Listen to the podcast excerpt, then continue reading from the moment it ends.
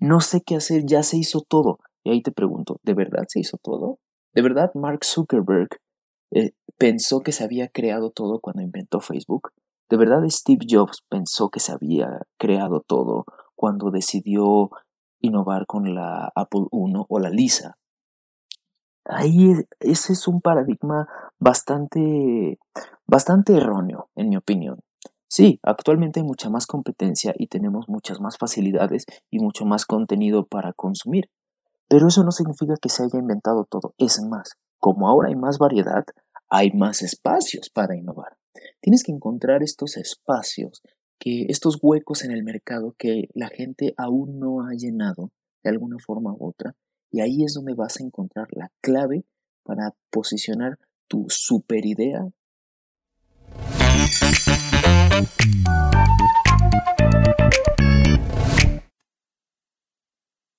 Bienvenidos a todos a Startup Start Now, el podcast donde desentrañamos el mundo del emprendimiento con dedicación, pasión y sobre todo chistes malos, por supuesto que sí, pero sobre todo un episodio a la vez. Quiero de entrada darles la bienvenida y darles las gracias por escuchar este, el primer episodio de este programa. Como dice su nombre, Startup Start Now, este es un programa dedicado al emprendimiento, a los negocios, al liderazgo, a la creatividad, a todas estas ganas que, que tenemos muchas personas, que quiero creer que tú también tienes, y que quieres plasmar en algo, quieres transformarlas en algo, quieres construir algo, pero nomás no te animas. Por A o por B, por lo que sea, este es el momento en el que quiero convencerte de que lo hagas. Mi misión aquí con este podcast no es, eh, no es venderte un tiempo compartido, no quiero que compres mi curso aún, no quiero que me consideres un gurú de Internet, porque ya luego hablaremos de lo que yo opino acerca de esas personas, sino que lo que quiero hacer con esto es convencerte de la maravilla del emprendimiento, de lo increíble que es emprender y quiero convencerte de que de que comiences ahora tus sueños, de que ya no esperes más, ya lo pensaste suficiente, ya lo tienes en, la cabeza, ya sabes cómo lo vas a hacer, pero no más no te animas. Y si no sabes cómo hacerlo, no te preocupes porque para eso estamos aquí hoy. Pero antes que nada, ¿quién demonios te está hablando? Mi nombre es José Zurita, yo soy un diseñador estratégico de la Universidad de Anáhuac, pero más importante que eso, soy una persona que de verdad cree en el emprendimiento, cree en los negocios y yo creo fervientemente que la mejor manera de mejorar a este país es por medio de los negocios, es por medio de generar dinero, de generar billullo, por supuesto que sí, de generar pasta. Ahora, el dinero de por sí, por sí mismo no es algo malo, siempre y cuando se use para algo bueno. El dinero siempre debe de ser considerado un medio para o un fin más grande, no el fin como tal. Y es ahí donde entro yo y donde van a, vas a ver cómo tengo esta mentalidad de que efectivamente yo quiero emprender para conseguir dinero, pero tener dinero para mí no es suficiente. El dinero es el camino para otras cosas, ya sea para poder viajar, para poder comprar cosas que me gustan, para poder experimentar cosas nuevas o para poder cuidar de mi familia. Son cosas que para mí son muy, muy importantes y yo quiero compartir todo eso contigo. El día de hoy, como se debe, vamos a comenzar hablando sobre cómo emprender, cómo comenzar a emprender, aprendiendo a emprender. Quien entendió esa referencia, entendió esa referencia. Y al final vamos a ver un caso de estudio. Y como probablemente me estás escuchando desde Spotify en este nuestro primer episodio, se me parece correcto comenzar explicándote el caso de Spotify, la empresa de Spotify, esta plataforma de streaming de música que probablemente tú usas todos y cada uno de los días para cuando finges que estás trabajando. Así que sin más, vamos a ello.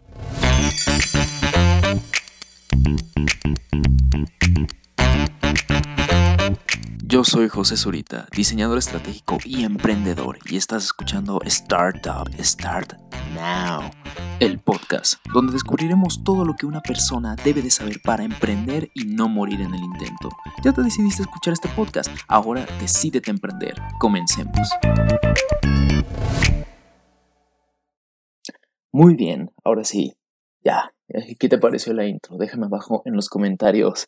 Quiero darle a este programa como un, un, un aire como de stand-up, como de comedia, pero como yo soy malísimo para contar chistes y no tengo vergüenza de mí mismo, la mayoría de ellos van a ser chistes muy, muy malos. Así que déjame en los comentarios cuál es tu favorito. Pero vayamos al tema. ¿Qué es el emprendimiento?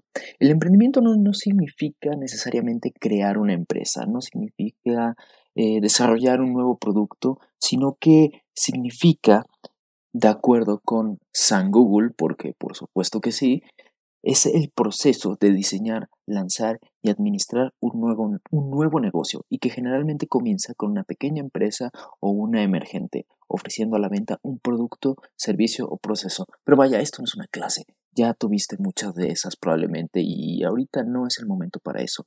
Pero comencemos con esta definición porque me parece que es importante saber lo que, lo que es el emprendimiento porque a pesar de que San Google diga esto, a mí me gusta verlo como algo diferente. A mí me gusta ver el emprendimiento como, como, como el, el camino para aplicar la innovación. No necesariamente cuando tú estás emprendiendo tienes que generar una empresa. Puede ser un proyecto personal, como este podcast que ahorita estás escuchando. Puede ser una ONG. No necesariamente el objetivo de todo emprendimiento es generar dinero, no. Puede ser también que decidas ayudar a los demás, generar un valor de alguna otra forma. Y claro, tener dinero es un, es un medio para generar ese valor, pero no es la finalidad. Y después está el concepto de intrapreneurship. ¿Qué demonios es esto? Para emprender no necesariamente tienes que generar o crear una empresa desde cero. Tú puedes emprender dentro de una empresa. Y de ahí viene el concepto intra, dentro, preneurship viene de entrepreneurship, emprendimiento. Pero que esto, como ya te dije, esto no es una clase. Tú no vienes aquí a tomar clases, tú vienes a divertirte y a entretenerte. Así que que quiero, quiero, em, quiero que pienses en, por ejemplo, en este cuate de, de tu equipo de trabajo, ¿no? Que ya sea que estés en la universidad o que estés trabajando, pero quiero que pienses en esta persona, en la que siempre está proponiendo ideas. No necesariamente tienen que ser ideas buenas, de hecho, si te pones a, pensar un poco lo que está diciendo, generalmente son ideas pésimas, pero le encanta hablar. Esta persona que siempre está hablando. Ah, si esta persona estuviera proponiendo ideas útiles para la empresa, ideas buenas que se pudieran aplicar e para innovar los procesos de esta empresa, este sería un intrapreneurship porque está mejorando lo que ya existe, está trabajando desde una organización para poder ofrecer un valor nuevo. Y ahí es donde está la magia del concepto. Tú no necesitas generar una empresa desde cero para ser un emprendedor. Y, el, y un emprendedor realmente es, para mí, una persona dedicada, apasionada y decidida para cumplir un objetivo, cumplir una meta, que generalmente, como ya lo mencionamos, es generar una empresa, pero no a fuerzas generar dinero. Ahora, ¿cómo podemos llegar a esto? A lo mejor tú tienes un, crees que tienes una gran idea, crees que tienes una idea millonaria y déjame decirte que probablemente si la tienes. Eh, eso es estadísticamente probable, más, es más, es estadísticamente seguro que en algún momento de tu vida tuviste una idea millonaria, que estuviste a punto de pegarle al gordo. Pero no hiciste nada, no hiciste nada y por eso te invito nuevamente a que reflexiones un poquito, ¿no? Y, que digas, ¿por qué no decidí hacerlo? Pero a ver, ¿cómo vamos a distinguir estas ideas millonarias? Y aquí es donde entra eh, el gran problema de los emprendedores, que deciden empezar al revés. vamos a suponer que tú tienes una idea de hacer, no sé, tostadores ah, cargados con energía nuclear, porque por supuesto que sí. Y aquí lo que decides hacer es, primero que nada, elaborar el tostador, vender y, e intentar venderlo a lo loco, sin pensar, sin pensar a quién se lo vas a vender, cómo se lo vas a vender y de entrada si siquiera las personas quieren un tostador nuclear en su cocina. Y suena ridículo este ejemplo y ese es el punto, porque muchas, muchas veces pasa. A veces nos quedamos tan enfrascados en nuestra idea que pensamos que es la octava maravilla del mundo, que somos unos malditos genios por pensar en eso y no nos tomamos ni dos segundos en pensar ¿De verdad la gente quiere esta idea, este producto, este servicio que les estoy proponiendo? ¿Acaso este tostador nuclear está resolviendo alguna necesidad que el mercado, que la gente está pidiendo? Va a tostar, ese tostador va a tostar el pan exactamente igual que un tostador o un comal que tiene una persona en su cocina. Entonces, realmente como que no sirve de mucho y realmente no sirve absolutamente de nada. Y, y ahí es donde está el problema. Tienes, cuando tienes una gran idea, cuando crees tener una gran idea, lo primero, lo primero que tienes que hacer es validarla, es validar esta idea. ¿Qué significa esto? Tienes que ir a preguntarle a la gente, oye, tengo esta idea. ¿Qué te parece? ¿La comprarías? ¿Por cuánto la comprarías? Y si no, ¿por qué? Necesitas conseguir este insight de los que posiblemente serán tus clientes para poder de verdad entender si lo que tú estás proponiendo te está ofreciendo un valor. Y ahí está la clave. ¿Qué valor le estás ofreciendo a la gente con tu producto o con tu servicio? Suena un poco abstracto porque escuchamos el concepto de valor todos los días, pero son estas cosas que cuando te pregunto, ¿y qué significa valor? ¿Cuál es el concepto de valor? Te quedas así, ah, este, ah, no lo sé. Eh, y entonces ahí entra el problema. Eh, ¿Y qué es lo que pasa? ¿Qué podemos hacer para entender un poco más qué es el valor? Te lo voy a poner muy simple.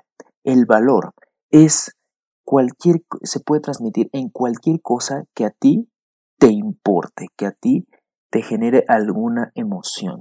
El valor puede ser transmitido desde un post en Instagram que tú, que, tú viste durante dos segundos o algo que te regaló tu novia por tu aniversario o tu novio o lo que sea.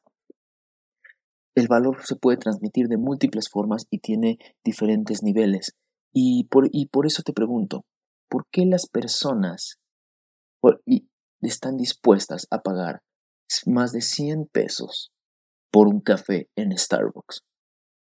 Si le preguntas a cualquier persona te va a decir que el café en Starbucks es un asco, que el café del día es una aberración y debería ser ilegal que vendieran esa cosa. Pero te van a decir, no, es que las bebidas están padres, están bien dulces, están bien ricas, ¿no? Y, y eso tampoco es cierto. Es una bomba de azúcar que bien para eso te podrías comprar tres kilos de azúcar y comértelo de golpe y sería exactamente lo mismo. ¿Y qué pasa? ¿Qué sobra? Y, es el, y aquí lo que sobra es el estatus de la marca que ha generado Starbucks. Starbucks es una marca aspiracional y el valor que te genera a ti consumir en Starbucks es un valor de estatus. Te hace sentirte bien contigo mismo el consumir en Starbucks. Es la, misma razón por la cual eh, las mujeres, bueno, y ahora algunos hombres, se maquillan. A diferencia de lo que estás pensando, no, no lo hacen por ti no les interesas, lo hacen por sí mismos, para sentirse bien ellos mismos. El maquillaje tiene un valor para ellos. Y sí, yo sé que te acabo de destrozar el corazón, pero es la verdad. Y, ahí está la cosa. Eh, ya sea un café de Starbucks, ya sea un post en Instagram o un set de maquillaje, es todos esos objetos tienen valor para diferentes personas. Para ti a lo mejor un set de maquillaje no va a tener el mismo valor que un PlayStation 5. Depende de qué tipo de persona seas y depende si de entrada si te gusta una cosa o la otra.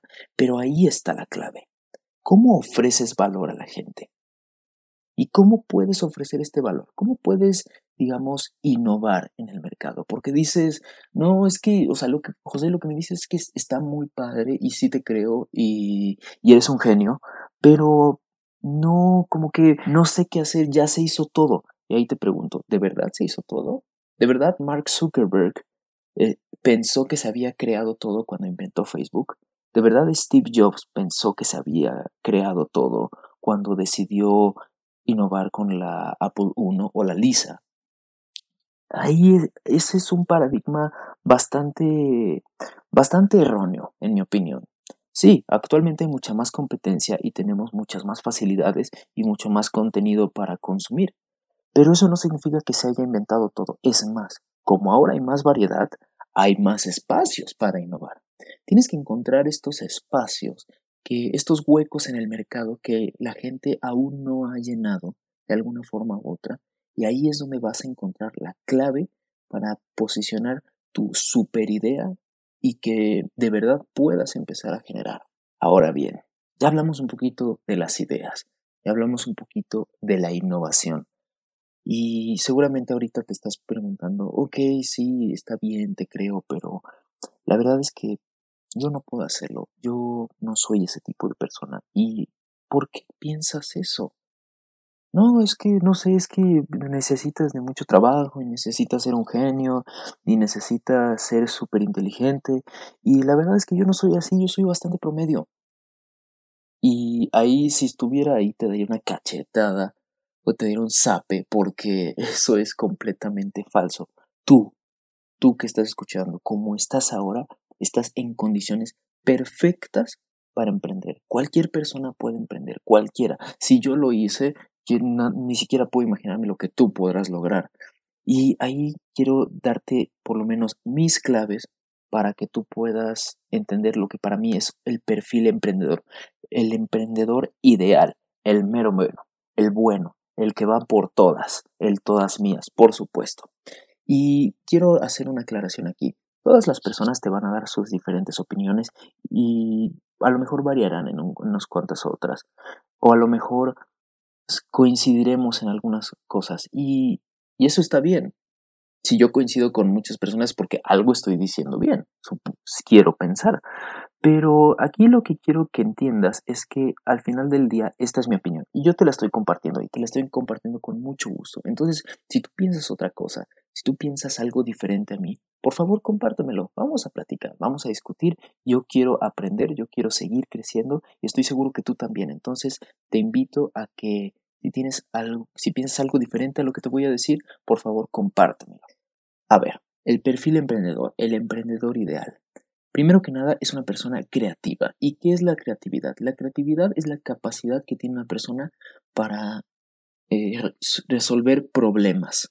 Sí, como lo escuchas, no tiene absolutamente nada que ver con aprender a pintar, con saber dibujar. Y te lo dice una persona que estudió diseño. La creatividad es la capacidad que tiene una persona para resolver problemas. Y esto aplica para cualquier cosa, literal de cómo cambiar un bombillo hasta cómo aumentar las ventas de la empresa. Como si yo te presento con un problema, ¿cuántas maneras diferentes se te ocurren de solucionarlo y cuál crees tú que será la mejor? ¿Cómo puedes ejercer la creatividad practicándola y estando consciente de ella todos los días, con situaciones cotidianas? De que, mm, ok, tengo que hacer un reporte para este trabajo y tengo que escoger un tema. Mm, ¿Qué temas podría escoger? Ok, ya tengo el tema. ¿Cómo, ahora, ¿cómo lo voy a eh, hacer de una manera rápida, eficiente y que me alcance para conseguir ese 10 que yo quiero? Quiero que te lo preguntes en diferentes aspectos de tu vida cotidiana y quiero que te pongas a analizar cómo tu entorno, quiero que te pongas a analizar las diferentes alternativas que tienes a tu disposición para resolver problemas. Que no intentes hacer siempre las cosas de la misma manera, aunque fracases, que ya llegaremos a ese punto, quiero que intentes y experimentes con nuevas cosas. Categoría número 2. La pasión. Los emprendedores y esto te lo puedo asegurar, somos las personas más apasionadas que te puedas imaginar.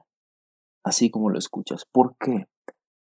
Porque cuando tú vayas a emprender tu proyecto te vas a encontrar con infinidad de trabas, de errores, de problemas.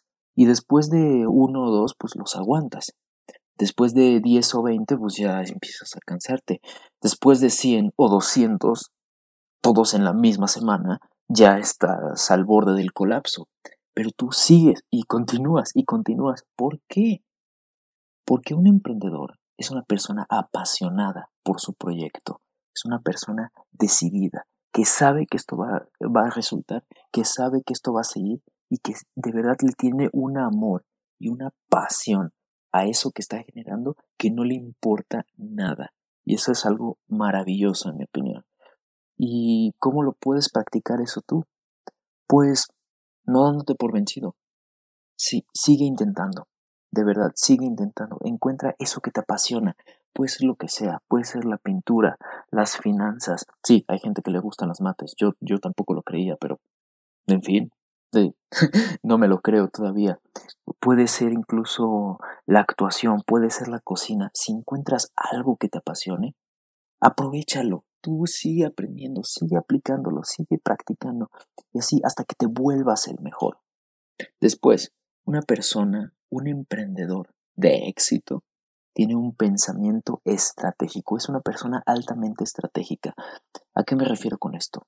Que esta persona analiza eh, la situación en la que está y puede, y puede entenderla, comprenderla y encontrar soluciones de manera instantánea. ¿A qué voy con esto? Va mucho de la mano con la creatividad, pero aquí hay un tiempo, un tiempo clave y es que la creatividad es como una cuestión un poco más general y el pensamiento estratégico es como una cuestión más en el tiempo, una persona estratégica va a pensar a largo plazo. Si yo te dijera, ¿qué prefieres? ¿Que te dé 100 mil pesos ahora, hoy, o que te dé o que te dé 10 mil pesos en 10 años? Perdón, o que te dé 10 millones de pesos en 10 años. Pues, ¿cuál escoges? Muchas personas escogerían la opción que les dé un beneficio ahora en este momento. Pero ¿realmente es donde te está dando más valor? Considera 10 mil pesos contra 10 millones. Nada que ver. Entonces, aquí quiero invitarte a que entiendas esta mentalidad de el largo plazo, ¿no? Que, que a lo mejor postergues un poco esta satisfacción inmediata para un bien mayor. Oye, ahorita es que ahorita quiero salir con mis amigos, pero tengo que trabajar y oh, yo sé, es difícil, pero tiene, si te quedas trabajando vas a tener un bien, un bien mayor a largo plazo. Oye, es que ya tengo un, buen, tengo un buen sueño y tengo que entregar este trabajo para mañana o quiero seguir con mi empresa. Si te quedas trabajando, si eres disciplinado y ves a largo plazo, vas a obtener mejores beneficios. Resiliencia ante el fracaso. Y esto te lo voy a decir como es. ¿No? Y ahorita vamos a contar una, te voy a contar una historia un poco graciosa al respecto, pero cuando tú te estás enfrentando a un emprendimiento, a algo, a cualquier cosa nueva en tu vida, lo más seguro es que al inicio fracases. ¿Por qué? Porque no conoces del tema, porque no conoces lo que, a lo que te estás enfrentando. Y fracasar está bien, fracasar es lo mejor que puedes hacer. El fracaso es el camino al éxito. Pero esto suena muy fácil decirlo que de verdad aplicarlo. Cualquier persona que la haya regado en algún momento de su vida te puede decir lo horrible que se siente, lo desastroso que se siente fracasar. Y sí, efectivamente, se siente horrible. Pero, ¿cómo te puedes sobreponer a eso? viendo los fracasos como aprendizajes, como lo que son. El fracaso no significa que ahí quedaste y que ya ahí te vas a quedar, no, significa que aprendiste algo nuevo. ¿Qué aprendiste de ese fracaso? ¿Qué aprendiste de esa experiencia tan dolorosa? ¿Qué aprendiste y qué podrás hacer tú para evitar cometer ese fracaso nuevamente? ¿No? ¿Entiendes a lo que quiero decir? No porque fracasaste una vez, porque te equivocaste, significa que lo vas a hacer siempre. Si identificas cuál es la causa de esa equivocación, de ese fracaso, podrás evitarla en el futuro.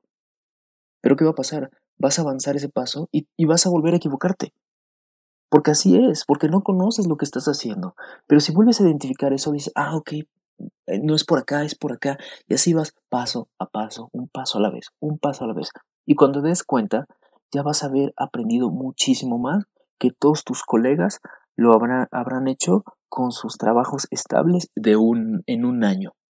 habrás crecido muchísimo más que, tus amigos, que tus colegas, y eso te lo puedo asegurar. Y finalmente, el último aspecto de lo que para mí es el perfil emprendedor ideal es la disciplina. Es, cuesta trabajo, levantarse temprano, cuesta trabajo hacer ejercicio todos los días, cuesta trabajo comer saludable todos los días, cuesta trabajo dar ese esfuerzo extra todos los días para trabajar en tu emprendimiento?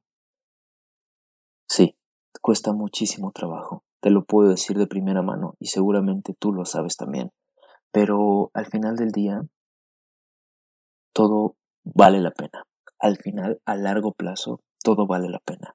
Pero estando en el día a día es muy, muy difícil. Y aquí te quiero contar un pequeño paréntesis de una de mis series favoritas, Bojack Horseman. Eh, para los que no la han visto, véanla, es una serie de Netflix animada increíble, con temas bastante oscuros, si trata temas como la depresión, el alcoholismo, y es una serie bastante pesada, pero hay una escena que me gusta mucho porque en diferentes tomas de la serie puedes ver cómo, cómo hay un personaje que siempre está corriendo, eh, eh, que está haciendo ejercicio, que está subiendo como una pequeña colina. Y, tú lo ves así como en el fondo, como algo insignificante, y lo ves durante varias temporadas que ahí está corriendo y, y pues dices, ah, pues, ok, como que a lo mejor ni siquiera te fijaste en él. Pero llega un punto en el que el personaje principal, Bojack, se empieza a hacer ejercicio, empieza a querer mejorarse a sí mismo y, y se da cuenta que no puede, que es muy difícil, que es muy difícil subir esa colina, que es muy difícil poder cambiar. Y entonces de la nada, como si fuera una visión mística del Rey León, aparece este personaje y le dice, se vuelve más fácil. ¿Qué? Sí, se, cada día se vuelve muy más fácil.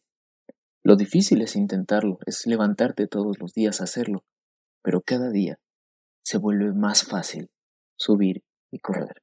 Y aquí es lo que te digo, no te des por vencido. Si fallaste un día, está bien, no pasa nada, pero ten el compromiso contigo mismo de intentarlo al siguiente y volverlo a intentar y volverlo a intentar, generar el hábito, para que así en algún momento se vuelva en automático se vuelve algo en automático y ya no lo sufras, pero son esos primeros días de disciplina, de trabajo constante, lo que te va a impulsar, solo, solo que te va a costar más trabajo. Pero una vez que lo logres, que pases por esa piedra, que pases por esa colina, ya vas a estar del otro lado y ya todo va a ser mucho más fácil, porque ya te incluso te habrás hecho el hábito de mejorarte a ti mismo. Y eso se me hace algo maravilloso. Hagamos un pequeño resumen. ¿Qué necesitas para ser el emprendedor ideal, el mero mero, el bueno, el todas mías? Creatividad, pasión, pensamiento estratégico a largo plazo, resiliencia ante el fracaso y para mí lo más importante de todo, disciplina. Disciplina de siempre seguir haciendo las cosas siempre seguir intentando. Y aquí te quiero contar una pequeña historia de que pasó hace, hace un año, más o menos. Ah, no voy a decir su nombre, pero hubo un momento en el que una, una, una amiga quiso emprender un negocio y me pidió ayuda, me pidió un consejo. Y entonces, eh, ella estaba un poco nerviosa y yo le di lo que podría ser considerado el peor el peor consejo del mundo. No sé por qué me, no me terminó odiando después de eso. Estoy, yo estoy seguro que me odió un poquito después de eso, pero ahora ya me conoce, ya sabe cómo soy y sabe que lo hice con buenas intenciones. Y si tú estás escuchando esto, y yo sé que sabes quién eres, eh, lo siento mucho. pero bueno, ¿qué pasó? Le ¿Qué le dije? ¿Qué, qué, ¿Qué demonios le dije? Ella estaba muy nerviosa sobre su proyecto, estaba muy nerviosa sobre quererlo intentar, se le notaba un poco en su tono de voz. Y yo lo que le dije es, a ver, está muy padre tu proyecto y todo, pero no te vayas a desilusionar si fracasas. Sí, yo lo sé, le dije que la, le dije que la iba a regar. pero, pero en su momento yo se lo intenté explicar con una intención de que, a ver, o sea, lo vas a regar por inexperiencia, no porque tu idea sea mala, no porque seas tonta, ni mucho menos, sino por inexperiencia. Y es normal que fracases. Y lo que le debí de haber dicho fue, el fracaso es el camino al éxito. Y, y me arrepiento un montón de habérselo dicho de esa forma, porque es algo muy difícil de entender y es algo muy difícil de sobreponerte las primeras cuatro mil veces que fracasas. ¿No? Ya después se vuelve más fácil, ya después lo entiendes mejor, pero en ese proceso es muy complicado. Y gracias a eso aprendí cómo, cómo transmitir el valor del fracaso, cómo transmitir el valor siempre seguir intentando y de aprender de tus errores. Así que, si te puedo dejar con algo en este episodio es, nunca te rindas, diviértete y disfruta el proceso. Disfruta tus errores, disfruta cuando la cagaste, no pasa nada, es normal, nos pasa a todos y al más inteligente del mundo le ha fracasado. ¿Cuántas veces no hemos escuchado en las noticias que Steve, que Steve Jobs, eh, Elon Musk, ha estado a punto de quebrar Tesla? Y es más, Steve Jobs también estuvo a punto de quebrar Apple. Eh, en los años 70. Por eso lo sacaron de la compañía. En algún momento platicaremos más a fondo de Steve Jobs, que es una figura bastante controversial dentro del emprendimiento, pero te quiero dejar con esto. Diviértete, disfruta el proceso. Recuerda que te pedí pasión, pasión en lo que estabas haciendo. Y si te estresas por y si te estresas haciendo eso que amas, tenemos un problema, tenemos un muy muy serio problema. Ya ya platicamos sobre las cualidades de un emprendedor y ahorita quiero terminar contándote un poco acerca de los mitos del emprendimiento. Número uno, no te harás millonario en un día. Estas historias de jóvenes de que, que abandonaron la universidad y se volvieron millonarios con sus ideas de emprendimiento son inspiracionales y también son algo falsas. Las estadísticas indican que el emprendedor de éxito promedio tiene alrededor de 40 años. Quiero que entiendas eso. El emprendedor exitoso promedio a nivel mundial tiene por lo menos 40 años. Y, yo sé que si tú ahorita estás en tus 20 te, te, sientes como un inútil y sientes que no has logrado nada en tu vida. Quiero que se te incruste esto. Eres muy joven, vas muy bien y aún te falta muchísimo por vivir y aún te falta muchísimo por recorrer. Y te lo digo porque yo lo sufro todos los días. Yo en mis 20 me siento como una persona que le falta mucho por crecer. Y ahí es donde estoy mal, porque apenas estoy empezando, apenas empieza lo bueno y quiero que tú también entiendas eso. No te harás millonario en un día, así que no te hagas emprendedor por querer dinero, porque si quieres dinero mejor vuélvete inversionista, mejor aprende a invertir.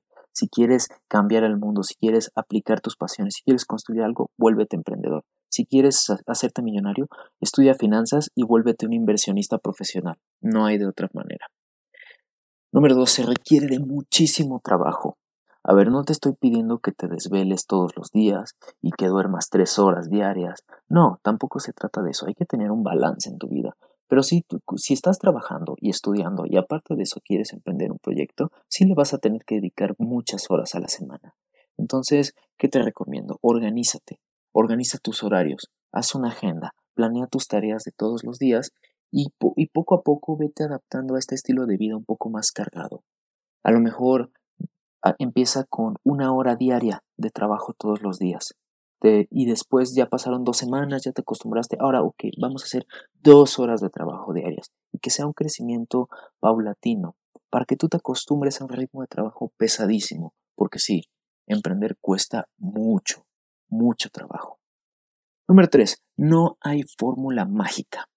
Si alguien te quiere vender una fórmula mágica para emprender, te está, te está mintiendo, te está, te, está engañando, así como lo escuchas. Es algo, es algo que simplemente no existe. ¿Por qué? Porque las condiciones del mercado aquí en México que en Estados Unidos son completamente diferentes que aquí que en Belice son completamente diferentes. Es más, que las condiciones del mercado en la Ciudad de México y en Puebla son completamente diferentes. Y, y aquí voy con esto. Pues que puede ser que tú tengas la misma idea que, que esa persona. Puede ser que tú tengas un modelo similar, pero siempre va a haber una variante que va a cambiar completamente la jugada y no hay fórmula mágica, no hay receta secreta, no, no, la receta secreta de la cangreburger no existe porque cada proyecto es diferente, cada persona que lo aplica es diferente. Si yo aplicara un, un negocio de venta de zapatos y tú quisieras también aplicar un negocio de venta de zapatos, los haríamos completamente diferentes, pero los dos vendemos zapatos y los dos encontraríamos caminos diferentes y a lo mejor yo, yo trueno en ese negocio y tú tienes éxito. Entonces quiero que entiendas esto. La fórmula secreta de la cangreburger no existe. Como diría Po, no hay ingrediente secreto. Eres solo tú. Número 4. A la primera todo saldrá perfecto. La vas a tronar a la primera. Lo vas a lograr a la primera. Vas a meter tu canasta de tres y vas a ser el mejor. No, ya te lo dije. Vas a fracasar y vas a fracasar mucho. Y eso está bien. El fracaso es bueno siempre y cuando aprendas de él. Y quiero que entiendas eso. Si alguna vez te sale toda la primera, que espero que sí, porque sería maravilloso, no quiero que dependas de eso. No quiero que seas un one hit wonder. Quiero que aprendas, quiero que sigas intentando y quiero que entiendas que a la primera no te van a salir las cosas, ni a la segunda, ni a la tercera, ni a la décima, pero tú sigue intentando. Y número cinco, y quizá el más importante, el fracaso es algo malo. Ya lo hemos hablado durante todo este programa, durante todo este episodio, que el fracaso es bueno, el fracaso es el camino al éxito. Y sí, se siente mal equivocarse, se siente mal fracasar, pero tienes que sobreponerte a eso, tienes que sobreponerte a ese sentimiento de impotencia y de, ah, la realidad me equivoqué, y debes seguir adelante. Yo confío y estoy seguro que lo vas a lograr. Y bueno, ya. Para mí yo creo que esos son los cinco mitos más importantes del emprendimiento. Y bueno, quiero, quiero darte una pequeña, una pequeña sorpresa.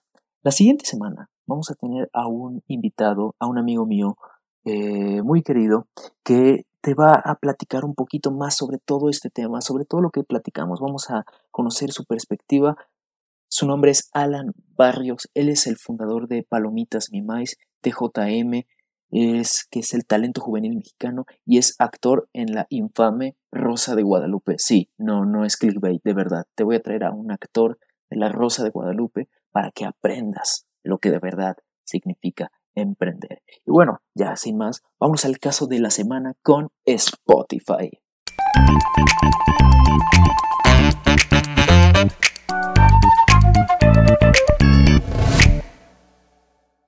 Muy bien, vamos a hablar de Spotify, pero antes de eso tenemos que... Muy bien, vamos a hablar de Spotify.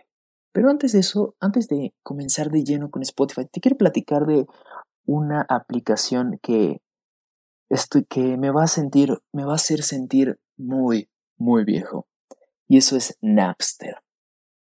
¿Qué demonios era Napster? Y para platicarte de Napster te tengo que dar un contexto de la, de la industria de la música, cómo era la industria de la música a finales de los años 90 e inicio de los 2000 y cómo es ahora. Básicamente lo que cómo funciona era cómo funcionaba era que una disquera, uh, llámale Warner Media, eh, Sony, eh, T-Series, lo que sea, contrataba, firmaba contratos con diversos artistas y estos artistas generaban su música para que ellos las distribuyeran. Y a partir de la distribución de los discos, los conciertos, los álbumes, eventos privados, etc., esas disqueras generaban dinero, generan dinero. Y al artista solo le toca una pequeñísima fracción de lo que en realidad se lleva la disquera. Entonces, eh, es un negocio bastante, de lo que podríamos llamar en algunos casos, bastante oscuro, porque es un modelo que se ha venido llevando desde hace muchísimos años y apenas con el Internet ha logrado cambiar un poco, pero básicamente las disqueras tienen el control absoluto de la música de los artistas. Pero ¿qué pasa? Con la llegada del Internet y la comunicación y la transferencia de datos, una persona podía tomar un disco de eh, Blink 182, copiarlo y distribuirlo de, manera pirata en Internet. Y ahí es donde entra Napster. Napster era esta plataforma en la que tú podías descargar música de manera ilegal. ¿Por qué? Porque no tenías el permiso de la disquera, no tenías el permiso de los autores para para conseguir esa, esa música, esas canciones. Sí, en los tiempos primitivos, en la prehistoria, no existía Spotify, no podías abrir YouTube y escuchar tus canciones favoritas. Aquí tenías que descargarlas ilegalmente y te, y te sentías como todo un hacker ahí bajando música en Napster y posteriormente sale Ares que fue el que me tocó a mí y era, te sentías como todo un hacker intentando bajar música. Pero bueno, ¿qué pasa con Napster? Napster efectivamente estaba lucrando de una manera ilegal, de una manera incorrecta. Y pasa algo muy curioso. La banda Metallica, que si no conoces Metallica, te voy a pegar, es más, salte de una vez, nada, no es cierto. Pero la banda Metallica eh, demanda a Napster porque ellos compartieron un sencillo que ni siquiera se había revelado al público todavía y un sencillo que se iba a estrenar con la película Misión Imposible 2. Entonces, ¿qué pasa? Este juicio se vuelve un desastre, crece a proporciones inimaginables y termina en el cierre de Napster. Dato curioso, el fundador de Napster luego ayudaría a Mark Zuckerberg a consolidar Facebook, pero bueno, esa es otra historia. Pero ¿qué pasa? Cierra Napster. ¿no? Y aquí es donde entra eh, el protagonista de esta historia llamado Daniel Eck. Daniel Eck fue, eh, un chavo que nació en Estocolmo, Suecia, y que desde siempre había querido emprender. Tenía dos pasiones en su vida, la música y la tecnología.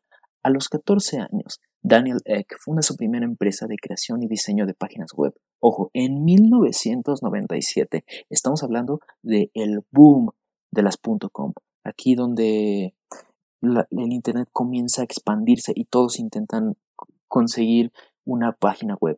Y eso que esas páginas web comparadas con las de ahora eran horribles, pero vaya, era el boom y él se logró subir a eso. A los 16 años intenta trabajar en Google, pero es rechazado por no tener ningún título. Ahora sabemos que Google es de estas empresas innovadoras, progresistas, que no te piden licenciatura para trabajar en ella, pero en ese momento no. En ese momento Google no era el monstruo que es ahora, sí era muy grande, pero no era ni, ni cerca de lo que es hoy. Él intenta crear un navegador alterno a Google, pero no tiene éxito. Y entonces eh, decide trabajar en, el sector web. él, él, estaba involucrado muchísimo en la tecnología y en 2005 funda Advertigo, una empresa de marketing online. En 2005. Y ahorita cuántas empresas de marketing online no existen. Es más, hasta yo intenté fundar una. a los 23 años, Daniel vende Advertigo y a Thread Doubler por 10 millones de coronas. Eso se traduciría más o menos en 1.185.000 dólares. Y fue por esas fechas que se hace amigo de Martin Lorenston y le convence para invertir en un nuevo proyecto donde podría combinar sus dos pasiones que te mencioné, que cuáles eran la música y la tecnología. Y es así como en 2006 funda Spotify. ¿Pero por qué Spotify? con el vacío que genera la, el cierre de Napster. Entonces Daniel busca un, quiere buscar una alternativa para poder ofrecer estos servicios de música y que la gente pueda escuchar música en el Internet. Pero no quería hacer lo mismo que Napster, él quería hacerlo de manera legal, porque tenía el precedente de lo que le podía pasar si simplemente se volvía una página de descargas como Ares o como el propio Napster. Entonces allí es cuando funda Spotify. Y durante los primeros años realmente le costó mucho trabajo porque cómo funciona Spotify, por lo menos cómo funcionaba al inicio. Ellos lo que hacían era adquirir la licencia de las diferentes disqueras para promoción, para poder utilizar su música y las disqueras se llevarían una tajada del servicio utilizado. Pero ¿qué pasa aquí? En ese momento los discos físicos, los CDs, si no sabes qué es un CD, por favor no me lo digas para que no me sienta viejo. Eh, los CDs eran la mayor fuente de ingreso de la industria de la música en ese momento, o una de las mayores. Entonces, ¿qué pasa si yo te dijera que te voy a ofrecer, tengo esta plataforma en la que te voy, en la que voy a compartir tu música y vas a ganar probablemente menos dinero y yo, y yo voy a quedarme con con la, con la buena imagen. Yo voy a ser el, el intermediario entre tú y entre tu música y el usuario final. Pues como que no suena tan a un buen trato, ¿no? O sea, estás perdiendo, le estás pidiendo a las disqueras que, que dejen, que ganen menos dinero para, para poder eh, sumarte a tu servicio, porque les convenía a las disqueras continuar con el modelo de los CDs. Pero bueno, a pesar de todo, eh, alrededor, entre el 2006 y el 2008 consiguen varias licencias de diferentes disqueras alrededor de Europa. Es cuando en 2008 lanzan por fin eh, la web Spotify. Primero se lanzó en Suecia, Finlandia, Noruega, Francia, Reino Unido y España. Actualmente, en ese momento, solo era un, una página web, no era una aplicación. Acuérdate que en 2008 no existían los smartphones. Y, eh, y ahí en ese momento Spotify era gratis. Sí, así como lo escuchas, era gratis, pero solo, ojo, solo si te invitaba a entrar otro usuario.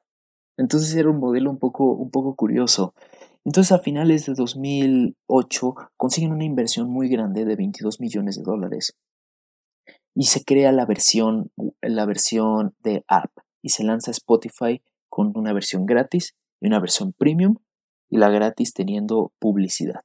Entonces aquí pasa este, este modelo y aquí es donde se, se reinventa un poco porque Spotify en mayo de 2011 limita a los usuarios gratuitos el tiempo de 10 horas de música al mes y escuchar una misma canción un máximo de 5 veces. Esto es una limitante que a lo mejor ahorita consideramos pues bastante leve considerando las limitantes que ahora Spotify nos pone. Sí, ahorita tenemos música música ilimitada, pero no podemos eh, no podemos cambiar ni movernos de canciones, no podemos escogerla libremente si tenemos el plan gratis. En 2011 logran entrar a, Estados Unidos y ahí es cuando comienzan a, a expandirse. Y ahí es cuando en 2014 empieza lo que de verdad conocemos ahora como Spotify. Se, se quita la limitante de horas escuchadas y, se, y se, ahora se desarrolla el modelo freemium. ¿A qué me refiero con esto? Que el free de gratis y premium de premium entonces, aquí se combinan estos dos. ¿Qué significa? Que te voy a dar una probadita de mi servicio completo para que te animes a probar el bueno, el que es de costo. Y ahí es cuando surge el modelo que ahora conocemos de Spotify. Spotify comienza a crecer, comienza a expandirse. Y en 2015 eh, cierra una ronda de financiación de serie G por 526 millones de dólares a una valoración de 8 mil millones de dólares. En 2017, Tencent, una compañía eh, de las más grandes que existen en China, adquiere el 7.5% de Spotify y es en ese mismo año donde obtiene una presencia en más de 60 países con más de 140 millones activos al mes, de los cuales 50 millones son de pago. Es en ese momento cuando el monstruo que conocemos hoy comienza. Ya después de esto, Spotify comienza a consolidarse. Ya es cuando empiezan a surgir estos nuevos competidores como Deezer, Apple Music, Google Play, etc. Alrededor de toda esta historia comenzaron a salir estos competidores, pero Spotify logró, sigue posicionándose como el número uno, porque el, el que golpea primero golpea con más fuerza. Así que, después de haber visto toda esta historia, vayamos a las lecciones principales de este, de este caso. Número uno, combina tus pasiones para generar algo nuevo. En el caso de Daniel, combinó la música y la tecnología. Dos cosas que, vistas desde un punto de vista, pues más allá del tecno o más allá de la electrónica, pues no tendrían nada que ver una con la otra. Pero combinó estas dos, estas dos grandes ramas, estas dos pasiones que tenía para generar algo nuevo a lo mejor te gusta la cocina y la tecnología, o a lo mejor a ti te gusta, qué sé yo, te gustan las matemáticas y te gusta la educación, te gusta enseñar. Entonces vamos a, a ver cómo puedes combinar estas dos cosas. Finalmente, ahora, innovación en un modelo establecido buscando áreas de oportunidad. ¿A qué me refiero con esto?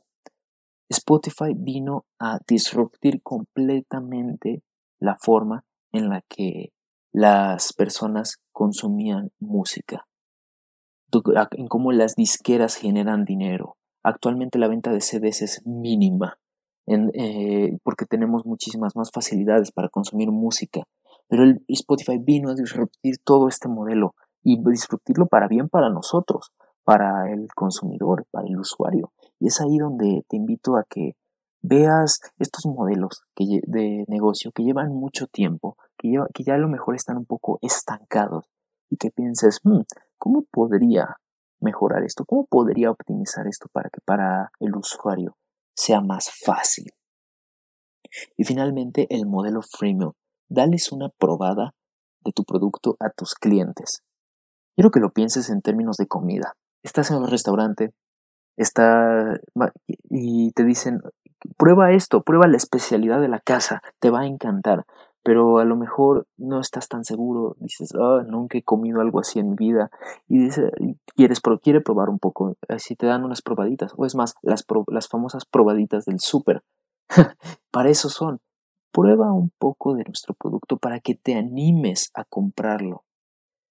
Entonces, ¿cómo puedes tú dar pequeñas probaditas de tu producto a los clientes de manera gratuita para que luego se animen a de verdad confiarte su dinero y pagar? Pero bueno, ya terminamos con Spotify y quiero agradecer sobre todo a histografías.com que sin su información hubiera sido muy difícil poder obtener todo, toda la investigación para este caso. En su página web podrán encontrar ah, diferentes infografías con historias de diferentes casos de empresa. A mí me sirvió mucho. Esto no es un video patrocinado, simplemente quiero compartirles esto porque me, me digirieron muy bien la historia de Spotify. Y bueno, finalmente quiero ya despedir el programa. La verdad es que ha sido un, un gusto poder platicar con ustedes en este, en este tiempo.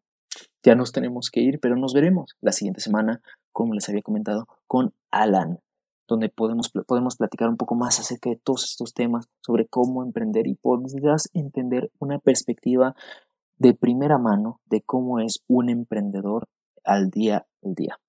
Recuerda que pueden encontrarme en Instagram como Jos Suri y en LinkedIn como José Manuel Zurita. Yo estaré encantado de resolver todas sus dudas. Si tienen alguna pregunta, algún comentario, algún tema que quisiéramos tocar, estaré encantado de platicar con todos ustedes. Muchas gracias por escuchar este programa y solo quiero recordarte que está bien tener ideas, pero si estas se quedan como tal, no valen absolutamente nada. Startup, start now. Ciao.